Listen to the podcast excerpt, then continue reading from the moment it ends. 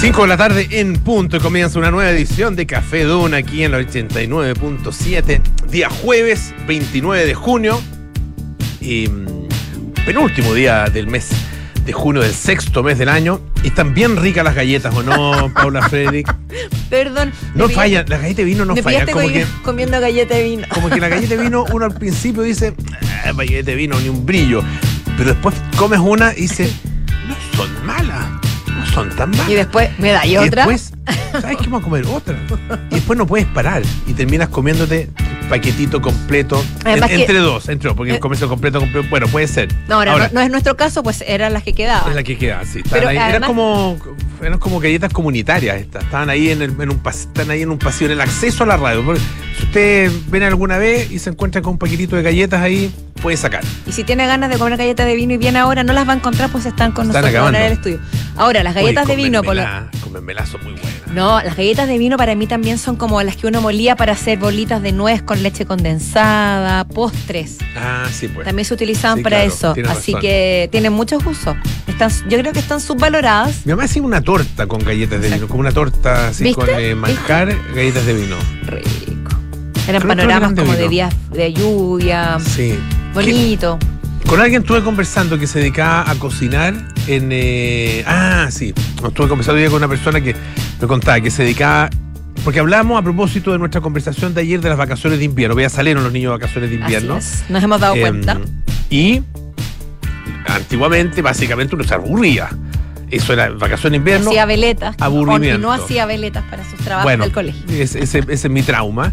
Eh, creo que debe haber sido como. ¿Qué curso habrá sido eso? Como quinto básico, creo que fue. No me bueno, acuerdo da si lo mismo. contaste qué día. Qué no, día, creo que fue como quinto. Bueno, da lo, da lo mismo. El tema es que eh, hoy día hay que hacerle panoramas, que tiene que haber un viaje, que las papás se, papás se toman vacaciones. ¿Te imaginas un papá de los 80, de los 70, tomándose vacaciones para que los niños tuvieran, para estar con los niños vacaciones de invierno? No, al contrario, más trabajaban. Sí, Sí, pues más cierto. tiempo se quedaban en la oficina. Para que vean. Para que vean los cabros de hoy. Sí, pues, Bueno, así es la ¿tú, cosa. tú querías contar algo sobre las vacaciones de invierno o no?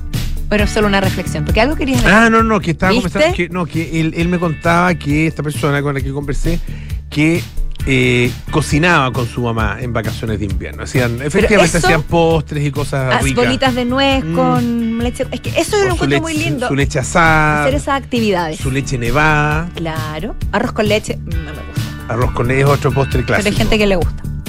Harto. A mí no. Digo, ¿a quién le importa? Una- me acuerdo, yo siempre me acuerdo con eso, con, con esos postres de mm, un, un médico, un que era pediatra de, de mis hijos.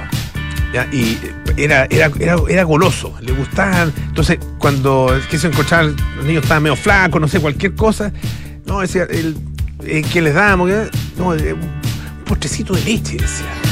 Una leche asada, Una un cosa arroz- liviana. un arroz con leche, una leche nevada, y empezaba como a salivar, así de pura ganas de comerse él un postre. Pero bueno, Cómete los ¿Cómo eran las anda a comerte los postres. Anda a comerte los postres. Oye, Polito, no tiene nada que ver con la leche nevada, ni con comerse los postres, ni nada. Hoy quiero hacerlo, mandar un saludo a mi santa y querida madre que está de cumpleaños. Ah, muy bien. La razón por la cual estoy acá, para bien y para mal, no, en este, digo, en este estudio, es ella, básicamente, y mi padre. Bueno, claro, sí. No le quitemos crédito. digamos que son, eh, es, ahí está el origen. Sí, ahí está el Una- un, origen. antecedente, un antecedente previo sine qua non. Sin Ecuador. Sí. Ella es mi madre Mm. y la adoro y le mando muy, muy feliz cumpleaños a doña Mira. Paula Mena. Mira. Tía, tía Paula, feliz A cumpleaños. ¿No? Tía, Sí, ¿Sí? ¿por qué no? Patúo. Oye, Es que, es que yo no la conozco, entonces, ¿cómo la decir Paulita? ya, la, ya la vaya a conocer. Ya la vamos a conocer. Sí. Oye, eh, Vamos a hablar de, Vamos a- vamos a- de preguntas inapropiadas. Hay una, una historia que la publicó originalmente el Wall Street Journal, el eh, diario, el diario eh, de finanzas y economía estadounidense por, por antonomasia. Ah, que tú sabes que, no sé si todavía, pero en algún minuto fue el diario más, era el diario más vendido en Estados Unidos. De mayor circulación. Más que New York Times, USA Today, Washington Post y todo eso. Incluso Ah, más no, que no los lo pasquines como el, como el, eh, Como el New, Economist. como New York Post. Ah, Economist. bueno, es una revista, pero. Es que es revista, sí. ¿Pero cuál será Y es británica. Entonces, eh, como que no, no, como no, entra en el grupo, Paulita. Pero- Pero bueno, el me, la traté, me la traté de, de dar de, claro. como de, que sabía sobre publicaciones extranjeras y, Y no. y me salió el tiro por la, Sí, luego la culata, no importa, no importa. Eh, Qué risa. en, en- en un trabajo que yo estuve había un gallo que eh, estaba suscrito a todas estas revistas, el Economist, el New Yorker, la, qué sé yo, el Atlantic y todas estas revistas, y prácticamente no las abría. Y lo- uno lo pillaba porque agarraba la revista y se- ¿Vienen envueltas? venían- Sí. o, o venían envueltas, esta, esta es la- por lo menos parece que por lo menos la sacaba de la bolsa, pero venían con eh, con todos los, los, eh, volantes adentro ah, para, para las suscripciones, que te ofrecen suscripciones para esa revista, para otras revistas, siempre vienen, vienen llenas de esas cuestiones las revistas gringas. Entonces siempre, uno, uno- siempre se caían ahí todas esas cosas. Es que Polo, Era, la sola- imagen, era solamente para tenerlas ahí en el en sus estantes. la imagen es todo, Es importante, sí. pues. básicamente. Oye, Era para aparentar. Vamos a hablar de esto, vamos a hablar de otro tema que en algunos segundos más, de- a, a propósito de, de la imagen, Louis Vuitton. Uy, Ah, uy. de una, de una, una cartera increíble de, Louis Vuitton. Pero bueno, vamos a hablar de estas preguntas inapropiadas que le hacían a los trabajadores o a los postulantes, en realidad, algún Exacto. trabajo a las empresas de Bill Gates. Preguntas como, ¿ve usted pornografía? ¿Qué tipo de pornografía ¿Ha prefiere? tenido enfermedades de transmisión sexual? Y mucho más. Y mucho más, exactamente. Así que, mamitas, mamitas que están de turno. Mamitas que están de turno ya están advertidas con mucho cariño y amor. Nuestros infiltrados nos traen temas increíbles hoy, como todos los días. Francesca Ravizza nos va a hablar, nos va a contar todo más bien sobre el Tour de Francia. El Le Tour, Le Tour de Le Tour. Ah, que empieza este sábado. este sábado. Así que hay muchas personas que están expectantes. Y que empieza, ¿sabes dónde? Los- bueno, eso nos va a contar Francesca, pero empieza en Bilbao, España. Sí, sí lo sé. Curioso. Sí, pues curioso. Perdona mi ignorancia en el tema. ¿No debe ser exclusivamente en Francia? No, pues. Es que eso yo no lo sé. Desde hace muchos años Aquí ya no. que No sé nada sobre este tipo de. no, de tiene, no, tiene una especie como de prólogo Pero por- a tierras, países. obviamente, en otros países. aledañas, limítrofes. No, ni siquiera. Ni siquiera. No, en otros países, algunos es que países lejanos. No tengo la lista, pero si mal no recuerdo, en algún minuto estuvieron, ponte tú, en Israel. No, sé- no- no Ah, estoy bien se seguro. extendió Ah, y estuvieron, qué sé yo, en, no sé, en Turquía. No, pero, pero es como una especie de prólogo. Entonces, Claro, una no primera, es que unas la primeras etapas. Mismo. Eh, Es, el- es parte del Tour de Francia, pero no, ocurre pero al tienen- mismo tiempo. No, no, no, antes. O sea, Ya. empieza y la primera, las primeras etapas son en otro. Bueno, de eso nos va a contar Francesca. Sí, estás. no, tiene- es tiene que nos mucho- embalamos porque el tema hay está mucho muy bueno. Es que es muy bueno. Muy Sí. bueno. Y Patricio Lascano nos trae eh, un misterio del universo, como en muchas ocasiones, porque por primera vez en la historia los científicos escucharon el llamado latido del universo. Qué bonito. Es un trabajo de 15 años que habla sobre la, confirma la existencia y el sonido, más bien de las ondas gravitacionales que habrían sido predichas por Einstein, según entiendo yo, hace un siglo, ¿no? Este tipo de, de estas, en el fondo, eh, se provocan cuando ocurren grandes colisiones en el universo, por ejemplo, de dos estrellas. Estas ondas gravitacionales habrían sido anticipadas por Einstein. Es un tema, nos dice Patricio, bastante árido, complejo, pero yo sé que él nos va a acercar y nos va a abrir la mente hacia el universo y nos va a explicar de qué se tratan estas, estos latidos del universo. Oye, tú te he visto con, más que con cartera, con bolso, unos bolsos grandes. Con bolsos grandes, ¿no? Para llevar el computador y que no tra- cosas. Ah, Cuando lo traigo. Cuando sí. trae- eh, pero, pero cartera chica o No, cartera. claro, yo no soy de la carterita. eh. Ya. No. ¿Me enti- ¿Se me se entendió lo que Sí, dije? sí, sí, no, sí, ya no hicimos la imagen, absolutamente. No, no, no, Oye, esa como que se ponen que- en una un- en un dedo, no.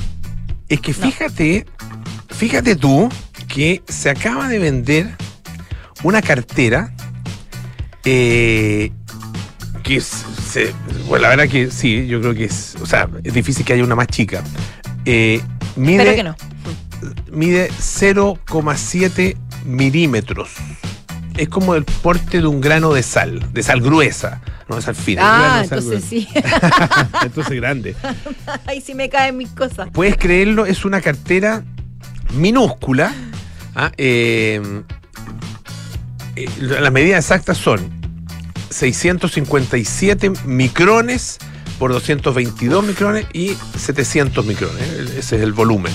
Ah, o sea, no el volumen, sino que son las medidas ah, en eh, largo, y an- ancho y alto. Eh, y se acaba de vender en una subasta online por 63 mil dólares. No entiendo. 63 mil Es una, o sea, entiendo que es una pieza de colección, por supuesto, no es una pieza práctica, pero es un fetichismo. es apenas visible para los humanos. O sea, se te cae, imagínate, se te cae en la playa. No, no, no la lleve a la playa, señora o señor por que favor, lo compró. No la lleve no la, la playa. llevo a un lugar lleno de granos de arena, gracias. Lleno- claro. No la lleve a, a Cowell. No, porque la podría reconocer. Porque claro, la podría pero si la reconocer. lleva porque es a la color- playa amarilla, no. No, ahí, ahí, Ahí ahí, ahí la, no. la pierde. Porque tiene un color bien, particular, es un color como eh, amarillo, verde, fluorescente. Y tiene un diseño, el diseño de Louis Vuitton, que es muy. que bueno, son muy distintivos, ¿no es cierto? Esos, esos diseños. Pero ¿quién alcanza Eh, a ver el diseño de Louis Vuitton en esto? Dice que. No se ve. No, hay que mirarla con microscopio. Con microscopio, claro. Con Bueno, microscopio. Hay- de hecho, hay, una, hay, hay- hay varias notas, están saliendo varias notas en distintas partes y es, es una cosa realmente muy, muy, muy chiquitita, ridículamente chica. Eh, fue hecho eh, a través de un poli- poli- polimerizador. Algo ¿Ya? así, polimerizador Te creo. que nos, me imagino que es una especie de eh, impresión 3D. ¿ah? Ajá. Es, es una- un tipo de impresión 3D eh, que utiliza eh, como, o sea, ti- tiene, tiene- ut- utiliza microplástico. Eso, una impresión 3D con microplástico, eso básicamente. Me convenciste. Ah, porque el- eh, la impresión 3D se usa en plástico, bueno, se puede se pueden usar en, en realidad varios otros materiales, pero esencialmente se usan tipos de, de plásticos o polímeros, no sé cómo se llaman exactamente, eh, o poliuretano, no sé, no sé cuál es la denominación. eh, y, y eso, y eso se va, y- va imprimiendo a través de un mecanismo que básicamente eh, derrite ese plástico, ¿no es cierto? Y lo va eh, eh, eh, colocando de acuerdo con el diseño previamente hecho a través del computador ah, y lo va poniendo ahí en los lugares donde, donde corresponde. ¿ah? Una especie de especie de impresión. No es una impresión, pero, pero más o menos ese, Perfecto. ya, bueno, el punto es que ellos hicieron a través de esto, con este microplástico, eh, y a través de un, o sea, gracias a un microscopio, qué sé yo, hicieron este diseño altamente detallado, ah, que tiene el monograma LV de Louis. Vuitton, ah, eh, y está basado en eh, uno de los modelos, ah, que el modelo, el modelo vale más o menos tres mil y tantos dólares. O sea, tres mil y dólares son su. ¿Cuánto? Dos millones y medio, por ahí, unos dos millones y medio.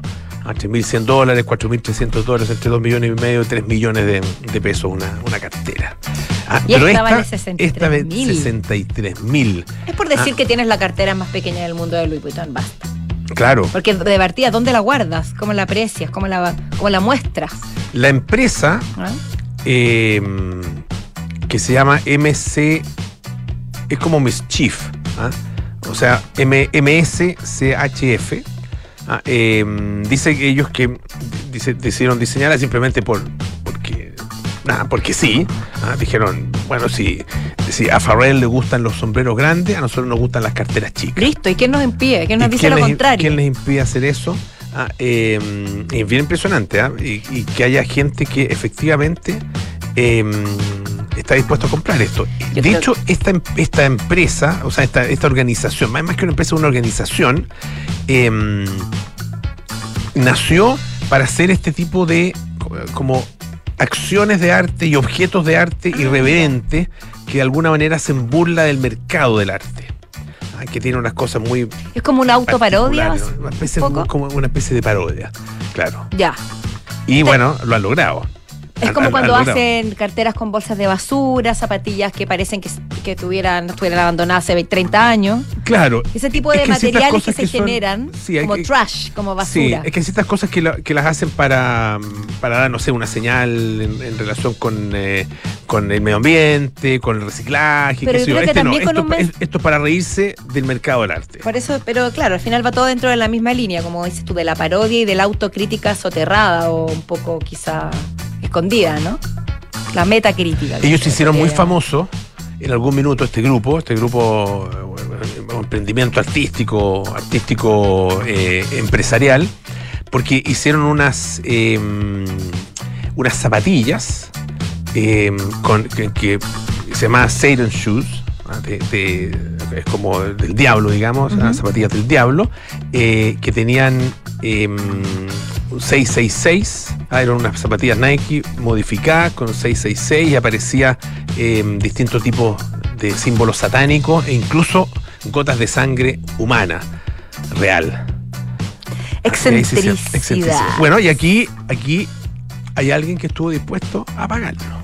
Es que yo creo que estas cosas las hacen sabiendo que van a haber más de alguno que lo haga. Sí, pues. Así funciona el mercado, ¿no?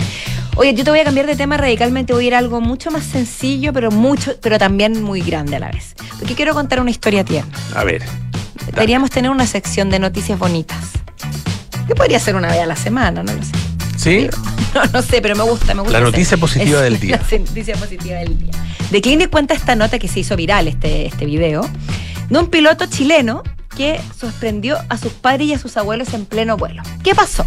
El piloto chileno estaba en un vuelo nacional, si, si entendí bien, ¿no? Eh, anunciando la temperatura, la hora de llegada, la velocidad, lo que suelen hacer los pilotos cuando van comenzando el viaje. Saludando a, a los, a la tripulante, Claro, a los muy buenas tardes, les habla el capitán. Exacto. Y quiero contarles que además Estamos que volando como, en un a- to- como en un tono como que, como que les da lo mismo. Como que están, claro. Sí, Sí, relajado. en el de la casa. Sí, bueno, yo creo que eh, ayuda a que la gente se relaje también, porque hay gente que se pone nervio- muy Si nerviosa. estuvieran viajes. sobreexcitados, no, sería miedo. Claro, sí. No, el tono de voz del ca- del capitán es, es efectivamente importante para, para la tranquilidad de los pasajeros. Se los agradece. Sí, pues. sí, Bueno, sí. y iba todo dentro de la normalidad, pero resulta que después de, de- de- de da- hacer su anuncio, el piloto dice, discúlpeme que me tome la molestia, que, que dé la lata o una pequeña lata. Pero hoy en este avión estamos transportando a cuatro pasajeros muy importantes para mí. Oh, lágrimas, dice. Jazmín Muñoz, José Miguel Barahona, Olga Sotomayor y Enrique Muñoz. Mis padres y mis abuelos. Los cuatro están en este, en este vuelo, están presentes y quiero aprovechar la oportunidad para agradecerles por todo lo que hicieron por mí. Me voy a poner a llorar yo. Me, me- como que me emociona. Polo me levanto las ¿Quieres que siga yo? Sí, yo. No, y les dijo, sí, perdón si les, si les falté el respeto, gracias por creer en mí, por todo el esfuerzo que hicieron para que se subentiende él, él siguiera la carrera que siguió y llegara a ser un piloto de vuelos comerciales que está llevando a sus propios padres y abuelos en el... Bonito, no, bonito. Y bonito. se hizo, se viralizó porque un pasajero filmó esto y filmó a los padres y a los abuelos. Y lo que me conmueve es que el abuelito se puso a llorar. Ah, Se emocionó. ¿Viste que era lindo? me gustó que al final tiene una talla. Sí, dijo Sí. algo del cementerio. Sí, dice, oye, no se preocupen porque mis abuelos tienen permiso del cementerio. Al día. Eh, un, su permiso del cementerio al día. Yo creo que dijo demasiada dosis de dulzura. Sí. Tengo que bajar un tengo poco que el bajar un nivel. Pero qué bonito fue, sería que todos agradecieran a quienes les permitieron estudiar de manera pública. Porque no hay que darlo por sentado. Bueno, tú lo hiciste, de, alguna manera lo hiciste. Sí, Hoy día ah, con el saludo a tu madre. exacto. Muy bien. Oye, eh, mm, viste que, viste que, viste que, ¿Viste? ¿Viste? eh, ¿Qué quieres que vea? que se teme, no, no es que se tema. Aparentemente la revista National Geographic va a desaparecer También para llorar. de los kioscos. Gran revista. También es para Gran llorar. revista. Qué pena como las revistas Mm. van. Es antigua nada más, muy antigua, es del año 1888, No, sí pues. 1800. Así es. ¡Wow! Cuando se formó la National Geographic Society, la Sociedad eh, Nacional de Geografía en Estados Unidos, que entiendo que existía ya una en, en Inglaterra, eh, se formó en Estados Unidos y al poco tiempo empezaron a publicar esta revista, que era básicamente una revista para divulgar descubrimientos geográficos. Claro. Ah, eh, y era muy técnica, muy técnica, muy científica. Ah, eh, los primeros números eran sobre, sobre qué sé yo, cartografía o, o- o, no sé, eh, definiciones de geográficas, cosas ah, eh, sesudas, digamos, y no tenía fotos, debe haber tenido algunos diagramas, algunos, algunos dibujos, Claro. probablemente, porque es importante también para, la- para esas disciplinas, ¿no es cierto? Para La- ser más gráfico. Claro. Claro. Eh, y al- recién ya partiendo el, el 1900 y algo, empezaron a publicar fotos. A 1905 por ahí. Ah, eh, Claro, y vaya que 1905, fotos. Y unas fotos increíbles. Y bueno, y se convirtió en, eh, en esta publicación eh, que en algún momento llegó a tener alrededor de 12 millones de suscriptores solo en Estados Unidos. Mira. A eso hay que agregarle hitazo. un hitazo. eh. Ah, Un, hitazo construido a lo largo de los años, eh, a partir, obviamente, de la calidad de sus artículos, de la calidad de su fotografía, de las experiencias que eh, se relataban en esos artículos. Y bueno, fíjate que cuenta una nota de la tercera que eh, ha despedido a sus últimos redactores. Este, eh, la revista pertenece actualmente a Disney. Sí, Ah, sí eh, estaba, estaba mirando. Claro, y ya no se va a vender además en los kioscos a partir del próximo año. O sea, es un hecho. Claro, 19 miembros del personal editorial se vieron afectados por los despidos, ah, dice el diario Washington Post, de acuerdo con esta cita, eh, de- o sea, esta nota de la tercera que lo cita, y varios miembros del personal confirmaron la noticia en Twitter. Eh, Craig Welch, por ejemplo, dice, he tenido mucha suerte, pude trabajar con periodistas increíbles y contar historias globales importantes. Ha sido un honor. Otro periodista, eh, Doug Main, dice, National Geographic está despidiendo a sus redactores de plantilla, incluyéndome a mí. Uy, oye, me pregunto yo por los Ramírez dos cosas. ¿Se- ¿Seguirá online o se acaba de cuajo? Y Aparentemente sigue online. eso, es que Sí. a eso iba. ¿Tendrá sentido que esté online? Sí, seguro lo tiene, pero, Sí. pero pierden, pero en De el hecho, fondo el la, bueno. potencia de la revista. Claro, para los que amamos la revista, los que nos gusta el impreso, eh, sí, pues. Pero hay que reconocer que nos estamos rápidamente convirtiendo en dinosaurios y como dice Charlie, Los dinosaurios van a van a desaparecer. Sí, pues. Segundo día que citamos el mismo. Por ahí va la Es que cosa. es muy sabio, Charlie. Pero pues, sí, es cierto, pero eh, la mayoría de las revistas lamentablemente han seguido ese camino.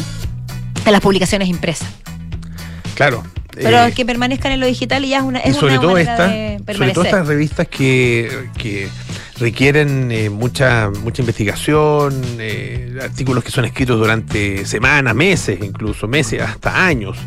Ah, eh, hay, hay eh, en algunos casos en algunas revistas en Estados Unidos, porque ya acá en Chile quedan muy poquitas, ¿no es cierto? Y, no, y no tienen las mismas características. Pero hay, no sé, en Estados Unidos yo recuerdo haber conversado con algún periodista de revista, de esas revistas muy prestigiosas en Estados Unidos. Y le preguntaba, bueno, ¿cuánto, cuánto te exigen eh, e- escribir al año? No, decía un par de artículos. Y, y se dedicaba el año completo a escribir uno o dos artículos. O sea, Ahora, eran los profundidad. tremendos, tremendos artículos. Una cuestión que, que, que, que además cambiaban, implicaban- digamos, la, la concepción sobre el fenómeno del cual hablaban. Implicaban viaje, implicaban inmersión absoluta en, en la cultura, que por Claro. ejemplo, si se iban a, a vivir con una tribu, si iban a buscar al, al gato blanco desaparecido en las montañas del Himalaya, no sé, eh, implicaba mucho, El tema es bien de fondo porque mu- mucha inmersión claro, en el tema. El tema es bien de fondo porque tiene que ver con eh, la de- decadencia, desgraciadamente, de los medios impresos y de los y, y- y más aún de los medios de comunicación que llamamos tradicionales, que tienen muchos defectos, lo sabemos, pero tienen muchas virtudes también. Y dentro de esas virtudes está un intento honesto eh, y, en general imparcial eh, de eh, entregar información, puntos de vista y darle oportunidad a, a todos para expresar también sus, eh, sus opiniones y sus puntos de vista. Eh, y se hace a través de un, de un trabajo que es un trabajo laborioso, eh, que toma tiempo, ah, que requiere esfuerzo, que requiere precisamente un, un- un- un tiempo largo y una pega que nadie más hace. O sea, no la hacen los medios de comunicación, No lo va a hacer la inteligencia artificial. no lo va a hacer la inteligencia artificial, no lo van a hacer las redes sociales. Sí. Es que ah, eh, es que ahí y nos vamos a quedar con, con información que básicamente va a ser información eh, muy, muy volátil. eh, procesada, resumida, re- que- re- repetida, reiterada, eh, dirigida redundante. a un público que se, que se menosprecia, pues no se cree que tenga capacidad para leer artículos largos Claro. y profundos. Ya se lo. Mm. Sí, pues, triste, triste lo de National Geographic. Así Y, bueno, desgraciadamente acá hemos visto cómo esto ha sucedido con tantos medios de comunicación también acá en Chile. Escuchemos a Tom Jones a ver si nos, Ah, si nos grande. sube un poquito. Yo creo que sí, nos sube el ánimo de todas maneras. Esto es She's a Lady.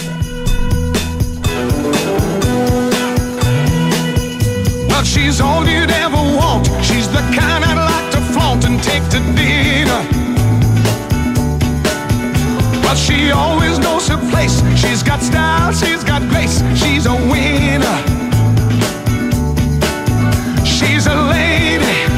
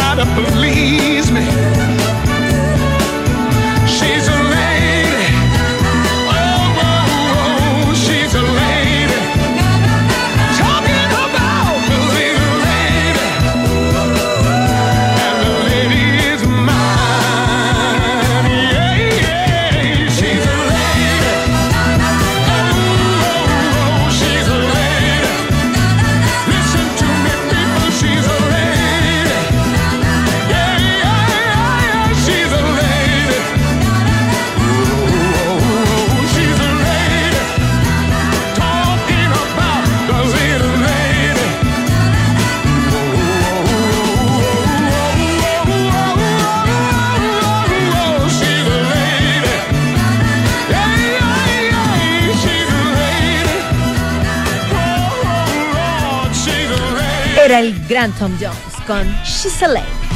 Polito, hablábamos de, este, este escándalo, se podría decir, esta, esta situación que habría revelado un artículo, una investigación hecha por el diario Wall Street Journal, que comparte acá Infobae, donde varias mujeres que habrían postulado alguna vez para ser contratadas en la empresa de Bill Gates, Gates Ventures, habrían afirmado que las preguntas que les realizaban al hacerle las entrevistas para ingresar al lugar eran tremendamente íntimas y sexualmente explícitas. Y por supuesto es una práctica que se considera ilegal y discriminatoria y ellas estarían en el fondo, gracias a esta investigación, revelando que efectivamente fueron entrevistadas de, man- entrevistadas de manera eh, poco decorosa, por decirlo así. Algunas de las preguntas, especialmente señala este artículo realizadas a las candidatas mujeres, es si habían tenido relaciones extramatrimoniales, qué tipo de, porto- de pornografía preferían y si tenían fotografías de ellas mismas desnudas en sus teléfonos. Y las preguntas que se le habrían hecho a todos los candidatos, sean hombres que mujeres, de manera más transversal, tenían relación con sus antecedentes sexuales, sus antecedentes médicos, el consumo de vida y otros aspectos de su vida privada.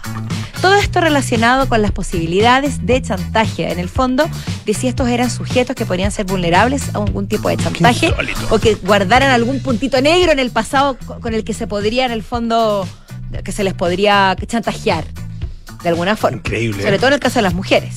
Por ejemplo, Es que parece que esto era sobre Era una todo pa- una sea, práctica más común, porque ellos claro porque ellos hicieron o sea muy, era es casi exclusiva para las mujeres Sí. Ah, hicieron- entrevistaron a varias personas que habían postulado y eh, las mujeres reportaron eh, el tema de estas preguntas que completamente impropias y los hombres no, ninguno no, lo no. no le preguntaron nada de eso solamente a las mujeres increíble Es increíble. Piensa que una de ellas dijo que le habían preguntado si alguna vez había bailado por dólares. Y a otra le preguntaron no si solo algún- por euros dijo Claro, ella. es muy bien hecho, no mentira. Y otras, eh, a otra le preguntaron si había alguna, si alguna vez había tenido alguna enfermedad de transmisión sexual en el pasado. Ni siquiera, no, en ningún caso es una pregunta válida ni permitida tampoco, pero Pero es, es, con- es curioso también lo que pasa con la empresa la cons- de consultoría de seguridad que hace. Claro, que, Que realiza, habría re- realizó este tipo, esta entrevista Sí. y que habría tenido, habría realizado este tipo de preguntas también tan claro, porque no es, inapropiadas. no es directamente Gates No es directamente Ventures, Gates Ventures. sino que es una empresa que se llama Concentric, ah, que trabajaba justamente eh, para ello. Y le preguntan a, eh, a Gates Ventures eh, acerca de esto, un portavoz de Bill Gates específicamente, y dice que no, en realidad nunca habían oído hablar de esto, ah, y que esta línea de interrogatorio plantean ellos sería inaceptable y una violación del acuerdo de Gates Ventures con el contratista, Claro. que debe cumplir con las leyes de selección previa al empleo. Así que O sea, lo negaron. Lo niegan, básicamente. O sea, con eso no, no se niega la posibilidad de que existan las preguntas, pero si existieran, dice, estarían violando el acuerdo que nosotros, que nosotros tenemos. Por lo tanto, em, sería completamente impropia. Em, dicen en un comunicado que hemos recibido información, no hemos recibido información nunca de ningún proveedor entrevistado en nuestros más de 15 años de historia en que se hicieran preguntas inapropiadas durante el proceso de selección y podemos confirmar que después de una revisión exhaustiva en nuestro registro nunca se ha rescindido ninguna oferta de empleo basada en información de esta naturaleza. Nada, bueno, que es que eso no va a quedar por escrito tampoco. Por su- no, por, por supuesto. Ahora, es interesante el punto de vista que menciona esta, esta nota, porque muchas de las personas que fueron consultadas para esta investigación dijeron que los entrevistadores lo que estaban buscando al final es descubrir si alguna de las personas que estaban siendo entrevistados o los candidatos al trabajo era po- potenciales perso- personas de interés para comprometer o chantajear a las personas que estaban trabajando Claro. directamente con uno de los hombres más ricos del mundo. Es decir, si tenían yayitas intuyo que, que esta empresa trabajaría con ese, ese nivel de personalidades. Claro, es que se entiende además que es una, por, por el hecho de ser una empresa eh, relacionada también con la seguridad, Claro. Ah, eh, en fondo lo que hacen aquí es una especie de, de limpieza ah, en términos de la, de la eh, eventual vul- vulnerabilidad ah, de una persona ante propuestas como, qué sé yo, pásame información de, sobre Bill. Gates y- o si no, te voy a conocer que bailaste el caño en, eh, en un cabaret. Eh, Eso es, al final. Bueno, a todo esto, Lo cual no tiene nada de malo. no, o sea, se puede, se puede entender. Ese tipo de protección se puede. Ah, y tú dices bailar en el caño. Eso, sí. De hecho, un sí, pero no, es eso, eso es lo que no tiene nada de malo, no. El, otro sí está muy mal. Está muy mal, sí, No, pero, mal. pero, pero lo que voy. No, sí está pésimo, pero bailar el caño es un gran deporte. No lo he hecho, pero eh, veo el. Dice que un gran deporte, sí. Un gran deporte, sí. Pero, pero se puede entender, no justificar desde ese punto de vista la protección extrema que existe alrededor de un personaje como Bill Gates. Ahora, Bill Gates ha caído bastante en desgracia. Recordemos que, que han salido a la luz bastante acus- acosos, no acosos, acusaciones de relaciones extramatrimoniales y sobre todo su relación con Jeffrey Epstein, Mm. a quien supuestamente habría, habría conocido muy de cerca y habría compartido con él este tipo de prácticas ilegales. Oye, ¿te parece que vayamos a una pausa y Me a la vuelta parece. vamos a estar con nuestros infiltrados? Universidad de Tarapacá, líder en el norte de Chile, Universidad del Estado, construyendo un futuro de calidad. Volvemos volvemos. con Café Duna.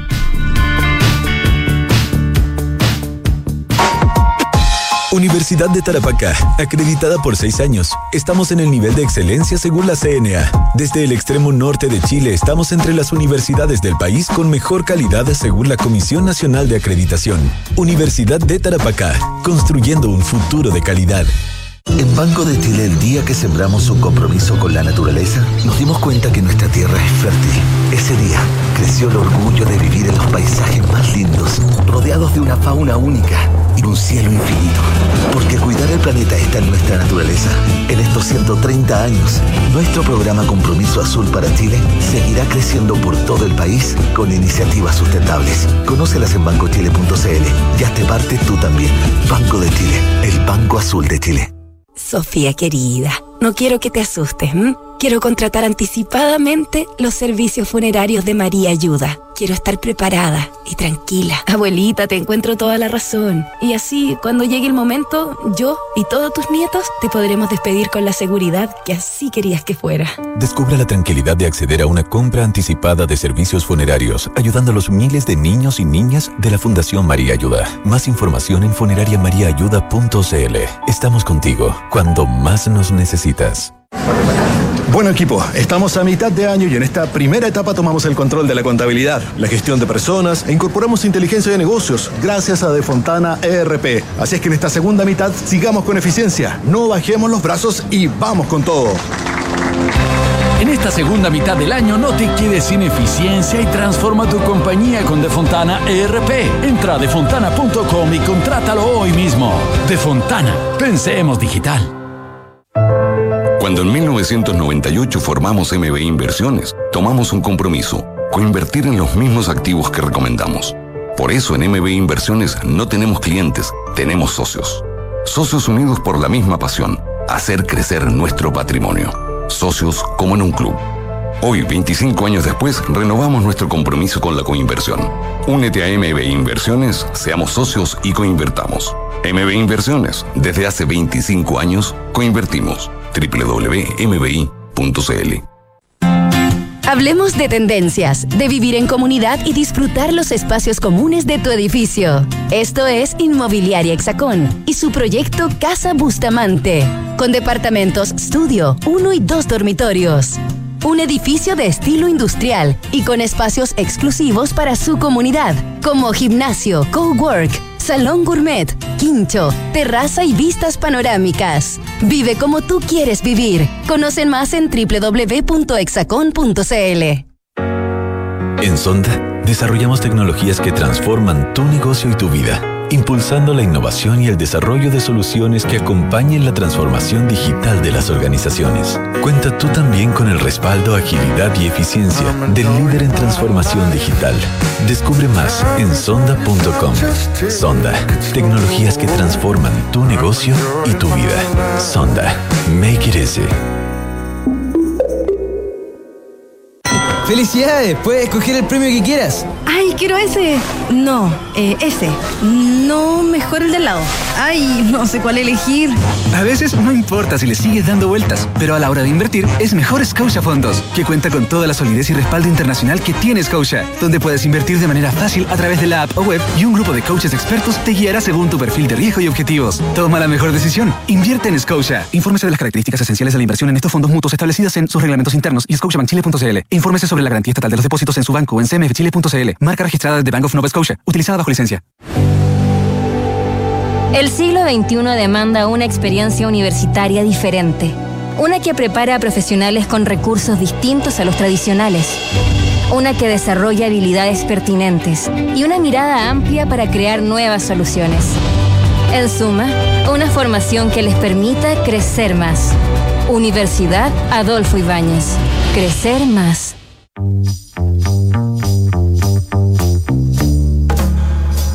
Son los infiltrados en Café Duna. Son las 5.37 de la tarde y estamos de vuelta aquí en Café Duna este jueves 29 de junio, casi terminando la semana con nuestros infiltrados. Infiltrados, Francesca Ravizza. Me estoy comiendo las letras. Y Patricia Lascara. ¿Cómo están, chicos? Hola, ¿qué tal? ¿Todo bien? ¿Todo bien? Qué bueno. Oye, Francesca. partamos, Francesca, con, eh, con el Tour de Francia. Empieza Ah, este sábado. Tiene Este una sábado. nueva edición. Su edición número 110. Mira, qué wow, fuera la madre de las carreras del ciclismo. Empieza el sábado a las seis y media de la tarde. Y si lo- nosotros lo, re- eh, escuché eh, el resumen perfecto en esta serie documental que está haciendo Netflix del Tour de Francia, que se estrenó ahora en junio. Muy- es recomendable, ¿no? Súper recomendable. La- yo no la he visto, vi el tráiler, pero de, los mismos Promete. creadores. de Suena los bien, suena bien. Sí, de los creadores de Drive to Survive, de Breakpoint, de. Se llaman de la del golf también, los mismos. O sea, ya tienen experiencia. Resumido es: una carrera diaria en 21 etapas y quizás tengas chance de ganar alguna. claro. Eso es el tour Listo. de Francia. Una, una carrera que genera millones y millones de euros para los organizadores, para las ciudades. eh, y cuando hablo por las ciudades no solamente hablo de las instituciones, sino para la gente que, que vive ahí a través del turismo, actividades que, que se hace. Esta competencia la organiza Amauri Sports Organization, ASO, que son los dueños también del diario francés L'Equipe, y la Vuelta de España y el Rally de Qatar. Y el Tour es responsable de casi dos tercios de los ingresos de esta empresa anuales. El 2021 facturó, de acuerdo a una información del Clarín, 230 millones de dólares y un beneficio récord de más de 71 millones y la prueba, el Tour de Francia generó 130 de esos 230 millones. Este año, y estamos hablando de todo esto lo que genera el Tour de Francia, 130 millones de dólares, en el, el, el price money son este año 2,2 millones de dólares, que es muy poquito para los deportistas si uno ve todo lo que...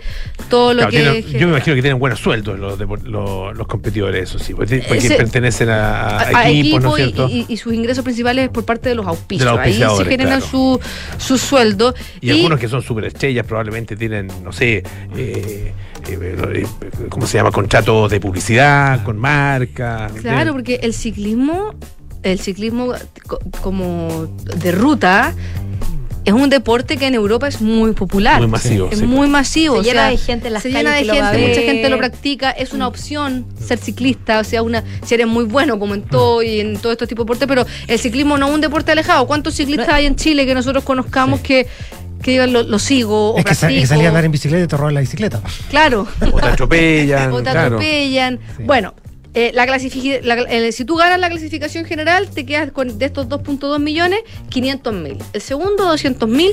Y el tercero, 100 mil. Y así va descendiendo hasta el último. El mejor equipo se le paga aparte 50 mil Son, son premios menores. para eh, todo lo para- que genera. que 50 mil dólares. 50 mil euros. Pero Bueno, Similar. ah, en el fondo, claro. Premios menores Era tanto. para, para todo, lo- o sea, para todo lo que generan las carreras y para, para el esfuerzo además que significa.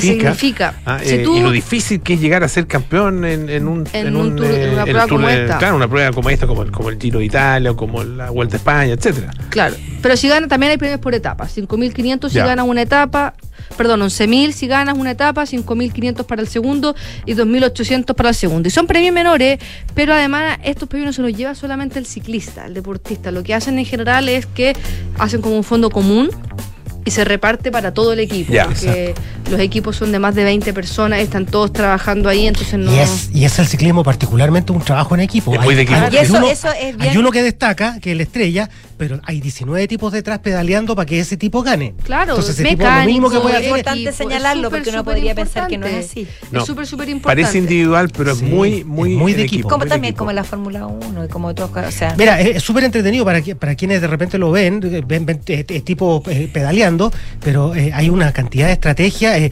eh, están los peones, que son los que van pedaleando y cortándole el viento para que la estrella vaya descansando. Y cuando finalmente van llegando a la meta, se abren para que la estrella salga y gane la Los carrera. gregarios, como. Exacto. Súper, es súper impresionante. Y eh, bueno, ¿por qué pagan tanto? ¿Por qué pagan tanto eh, la, gente por participar? Porque eh, eh, estos 130 millones de, de euros se generan un 60% por derechos de televisión, hemos visto en la televisión, 30% sponsor y un 10% de derechos en las ciudades por ser sede, por ser una de, la- de las etapas.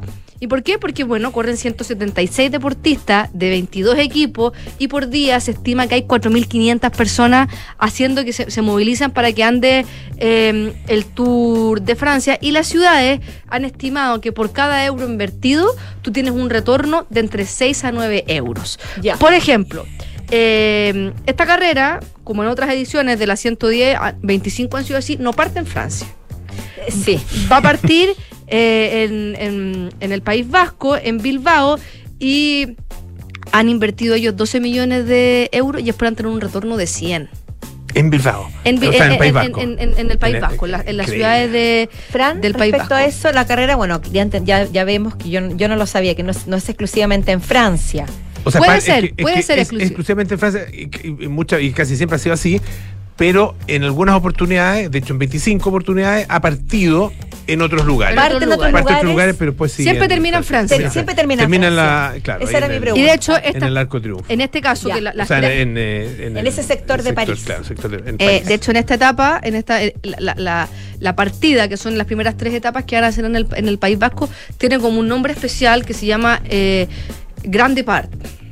Eh, y ahí están las tres, las tres primeras partidas, y ya después la cuarta etapa ya empieza en Francia y es totalmente en Francia. Y hay algunas etapas que son más claves que otras. Y en esta edición, eh, porque no siempre el mismo recorrido, eh, se cree que la etapa 6 va a ser una etapa muy difícil eh, porque recoge la esencia de los Pirineos. La etapa, que esta, esta tiene 145 kilómetros, está la etapa 9. Eh, donde los 5 kilómetros finales tienen mucha pendiente, no baja de una pendiente del 11%. La etapa 15, que es el día más largo en los Alpes. 11%. Es Claro. mucho, mucho. Eh, y la etapa 16. O- 11%, perdón, para que se entienda, eh, son eh, en un tramo de 100 metros, tú subes 11 metros. Ah, eh, es- así se mide, Así se digamos, se, se- se calcula el porcentaje de la, del- de, la inclinación. de inclinación. Es muy, y muy harto. duro. Y de repente, No, y de repente durísimo. corren, y eso es promedio, o sea, de repente corren a, Y, y- no sé, y- y los que brillan ahí son los 18. colombianos. Claro. Conocidos como los escarabajos, y que ya el 2019 eh, ganaron por primera vez el Tour de Francia, Egnar eh, Nairo- Bernal. Ah. Y Nairo Quintano es el otro que también ha, hecho, ha hecho podios. ha estado- me parece que salió segundo en Sí, eh, segundo el año segundo, ¿no? Ya ha ganado 2013 etapas y también. 2015. Y, y ha ganado etapa. Ha ganado También, etapas porque sí, el que gana sí. anda con una polera de otro color, que eso es lo que. Claro. Exacto. Claro, hay varias, hay varias poleras distintas que la, la, la amarilla es la del líder. Sí. Y que es propia, claro, es la que identifica al líder en el Tour de Francia, porque en el Giro es rosada, Sí, la malia rosa. la malia rosa. Y en, eh, y en España es roja, creo, ¿no? Es roja. Es roja, sí. Y la etapa 16 también es muy compleja porque es la, son los 22 kilómetros de contrarreloj. Ah, ese es bien espectacular. es bien también, espectacular y en esta oportunidad le va a ir mejor a los escaladores que a los rodadores porque eh, los últimos 7 kilómetros va a también tener una, una constante ascendente de- con un desnivel de 400 metros hasta llegar a la, a la meta. Para terminar, yo sé, eh, eh, la aplicación Strava tiene a hizo un estudio súper completo. Eh, el año pasado, eh, de los 176 corredores del Tour de Francia, tenía a 139 metidos en esta aplicación. Entonces pudo analizar con datos eh, cómo entrenan ellos. Y La potencia, la- todo el- todos los elementos, claro. esto más o menos, esto, esto representa el 80% del pelotón eh, de, de lo que tienen ellos. Y para poder entrenarse, eh, recorren una media de 15.000 kilómetros. Esto es del Reino Unido a Australia y yo fui más allá y es como ir de Santiago de Chile a Kazán, en Rusia. La media vuelta. sí. En línea recta, En línea obvio. recta, en línea recta, sí. Así que de Y con verdad... océano y todo, no. Esta prueba dura tres, semanas, dura tres semanas, son 21 etapas. Eh, termina el 26 de julio, el sábado, y ese mismo sábado comienza la versión femenina del Tour de Francia, que, Yo no te, iba a pre- te iba a preguntar por eso. que no es igual, eh, es, una, es, una, es una carrera que ha tenido altos y bajos, no se ha, jugado, no se ha corrido siempre, y además eh, dura una semana. Esta tiene siete u ocho etapas, y a mí me llama la atención porque por el, el- como esto funciona por rendimiento de equipo y, y uno ve las maratones, por ejemplo, que está la categoría femenina y masculina y corren todos juntos, ¿por qué en el Tour de Francia no podría ser? Yo no, no, no logré... No lo sé. Yo creo que... eh, porque finalmente son las categorías, o sea, tú sabes primero tu categoría y lo otro es que el Tour de Francia se creó eh, a, a finales del siglo XIX, eh, empezando el siglo XX, en 1903 fue la primera carrera y surgió porque empezaron a hacer carreras eh, de ciclismo en Francia y los medios de comunicación, se dieron, los diarios se dieron cuenta que les iba muy bien. Entonces trataron de hacer más carreras para poder tener... Para tener más ejemplares. más ejemplares, más ventas y finalmente crearon, por ejemplo, la ruta Marsella-Francia, eh, el diario Lauto y no me acuerdo cómo se llama el otro, el otro diario y finalmente eh, se metió el, el encargado de ciclismo de, de- de una redacción con el director. Eh, los problemas logísticos eran evidentes porque un diario no está preparado para hacer eh, producción y el director habló con su socio en el diario y crearon el Tour de France Mira. que la primera vez tuvo ocho etapas. Buenísimo. Quedamos Ya, con pues. más ganas de verlo aún. de Atentos escuchar este sábado, entonces. Muchas gracias, Frank. Que esté muy bien. Patricio Lascano, es la tierra llamando a Patricio Lascano. Señales van hacia tu universo. ¿Qué significan las ondas gravitacionales? Se acaba de hacer un hallazgo eh, que fue teorizado por Einstein hace ya casi un siglo sobre las llamadas ondas gravitacionales que, eh, explicado muy en sencillo, eh, son como eh, pequeñas ondulaciones que se generan en el universo por el choque o por la interacción de distintos cuerpos, por ejemplo, planetas orbitando una estrella o estrellas orbitándose, etcétera.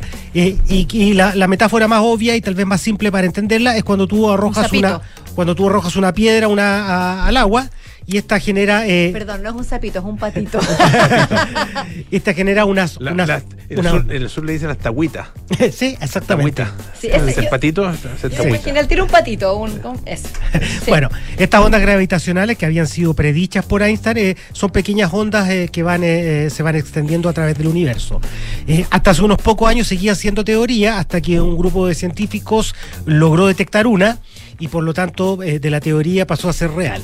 ¿Qué es lo relevante? Es que ya hace algunos días se venía anunciando que otro grupo científico eh, había hecho un hallazgo importante respecto a las ondas gravitacionales y hoy se dio a conocer y que básicamente eh, lograron detectar eh, ondas gravitacionales, pero eh, por decirlo así, con mayores frecuencia y mayor longitud de las que se habían detectado antes. Es como, sí, existen y aquí están y aquí vienen avanzando una tras otra. ¿Y eso qué, qué puede abrir a nivel de investigación, a nivel de exploración del universo para nosotros? Sí, mira, lo, lo, lo más relevante es confirmar algo que, eh, que eh, hasta aquí era bien teórico, que fue un poco cuando se descubrieron los eh, agujeros negros, que era algo que se teorizaba, pero nadie había podido verlo, hasta que se consiguió indirectamente lograr una fotografía y obviamente eso cambia un poco la dimensión de, de- del universo.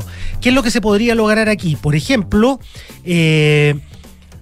cuando tú sigues una onda gravi- gravitacional, se va haciendo cada vez más ancha. Entonces los científicos teorizan que si tú vas siguiendo una onda gravitacional hacia atrás, podrías llegar eh, derechamente al Big Bang o al origen del universo. Es que eso te iba a preguntar. Las, las, gracias, me leíste la mente. Las ondas gravitacionales entonces pueden de- dan- darnos información sobre las coaliciones, cuándo ocurrieron, Exacto. qué tipo de estrellas Exacto. colisionaron. Exacto. Es decir, son como, como podrían decirse las capas de, lo, de los árboles cuando los cortas. Exacto. Y, y analizas los aros. En los, ¿se ar- les los círculos, sí. Los, Los, anillos. Los, anillos, gracias. Los anillos, sí. Es decir, ¿te guardarían información relevante del universo? Así es. Y tú puedes, como dices tú, cortar en el fondo un árbol y ir hacia atrás y ver el nacimiento del universo y, por ejemplo, eh, confirmar, porque también es hasta hoy una teoría, si efectivamente el Big Bang, por ejemplo, existió. Ya, o sea, este es un tremendo Son- hallazgo. Son, son muchas puertas las que se abren. Que me, que, me, que me supera así como con. No sé, no sé ni hacerle una pregunta. al Pablo. Sí, Soy mira, capaz. lo que pasa... Yo creo que tú eres muy capaz. Sabes que a mí el tema me gusta muchísimo. Sí, lo que pasa es que eh, muchas veces eh, cuando se hace el descubrimiento, de, de hecho ni siquiera se dimensiona bien qué es lo que podría abrir este descubrimiento. Claro. Eh, pero son cosas, por ejemplo, eh, hasta eh, comienzos del siglo XX se pensaba que el universo eh, era el sistema solar y que llegaba un poco más allá de Plutón. Y después se descubrió que era el sistema solar es apenas un piñisco de la galaxia y la galaxia hay miles de millones. Entonces eso va, va generando, en el fondo, te va diciendo qué tamaño tienes tú en el universo. Es que al final también se trata de corroborar que los seres humanos ínfimos como somos, eh, podemos generar herramientas que efectivamente están en lo cierto en cuanto a lo que creemos del universo. O sea, ya el hecho de que se hayan descubierto algo que se había teorizado, quiere decir que estamos en un camino correcto. Exacto. Ahora, que Einstein hace 100 años lo haya predicho, es bien impresionante. Vuelve, vuelve a relevar el nombre de Einstein, que en general la mayoría de sus eh, teorías eh, han sido confirmadas. Fue una onda gravitacional que nos mandó Einstein y que tiene réplica hasta el día de hoy. Exacto. Exacto. Bueno, hay que ver entonces eh, cuáles son las dimensiones. Este trabajo demoró 15 años. Lo más probable es que estos tipos pronto ganen el Ya que uno premio se pone Nobel. cinco minutos en entenderlo, entonces no es pecado. No, no, Sí, claro, pero- no, no, no lo podemos No, no- no es criticar. que, no es que lo haya entendido, ah, pero. Espero, no, espero, espero que ninguno de ellos me esté escuchando, porque los tipos se demoraron 15 años para que este periodista en 5 minutos lo explique. es realmente una pachotada. Pero bueno, es más o menos eso. Hay que ver cuáles son las repercusiones y qué es lo que finalmente eh, un descubrimiento de, este, de, de esta naturaleza podría generar en el futuro. Excelente. Muchísimas gracias, Pato. Bueno, nos vemos, chao. Se nos pasó volando Nos como vamos. siempre, pero lo Sí, lindo pues. es que mañana viernes nos volvemos. Como una onda gravitacional.